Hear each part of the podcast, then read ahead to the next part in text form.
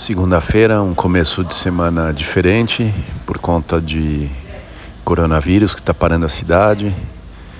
Mas eu vim normal treinar minha corrida, corri um pouquinho mais de meia hora.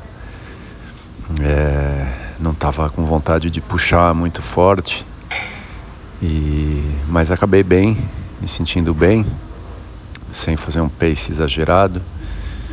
É, mas foi um treino bom.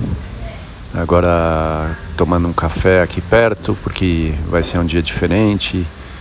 Todo mundo fazendo home office hoje. A partir de manhã eu vou ver se aonde que eu nado ou se eu não nado, se eu começo a fazer bike, porque o clube fechou a piscina coberta. Seguindo com os treinos.